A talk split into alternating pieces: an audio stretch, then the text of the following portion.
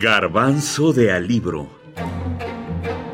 El autor es su escritura. Su obra. Ricardo Garibay. Triste Domingo. La novela.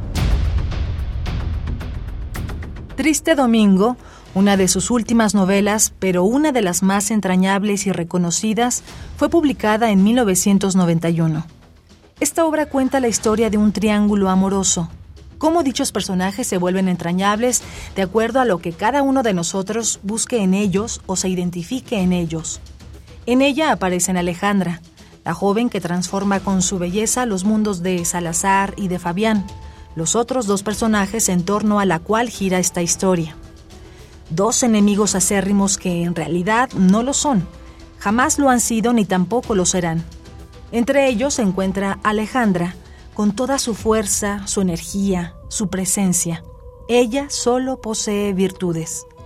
Esto es, Triste Domingo es la misma historia de un personaje maduro, con grandes lujos y riquezas, que se relaciona o conquista o es conquistado por una mujer torbellino, una mujer de 26 años que a donde llega no pasa desapercibida, atrae todas las miradas.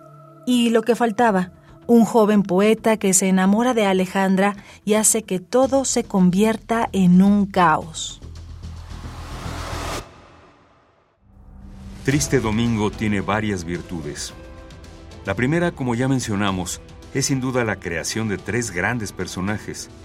Quien se lleva las palmas por mucho es Alejandra, este personaje femenino que es muchas mujeres o quizá todas las mujeres.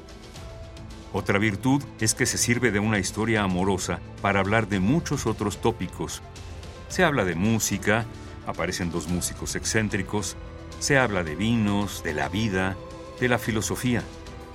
Garibay comentó que cuando empezó a escribir esta novela ya sabía cómo iba a terminar. Pertenece a ese grupo de escritores que no pueden avanzar si no saben a dónde van con anticipación. Aquí lo explica muy bien. Invariablemente, y si no sé cuál es el final de la obra, no puedo escribir una línea. Yo necesito saber la desembocadura, el destino final del personaje. Y entonces sí puedo armar toda la vida hacia atrás.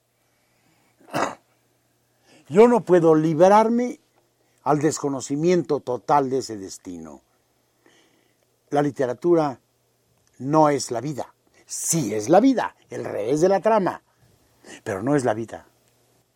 Y yo necesito remedar al diosecillo que se dice que es el escritor, saber a dónde van mis personajes, cuál es eh, su destino final o su desembocadura final para armar la vida.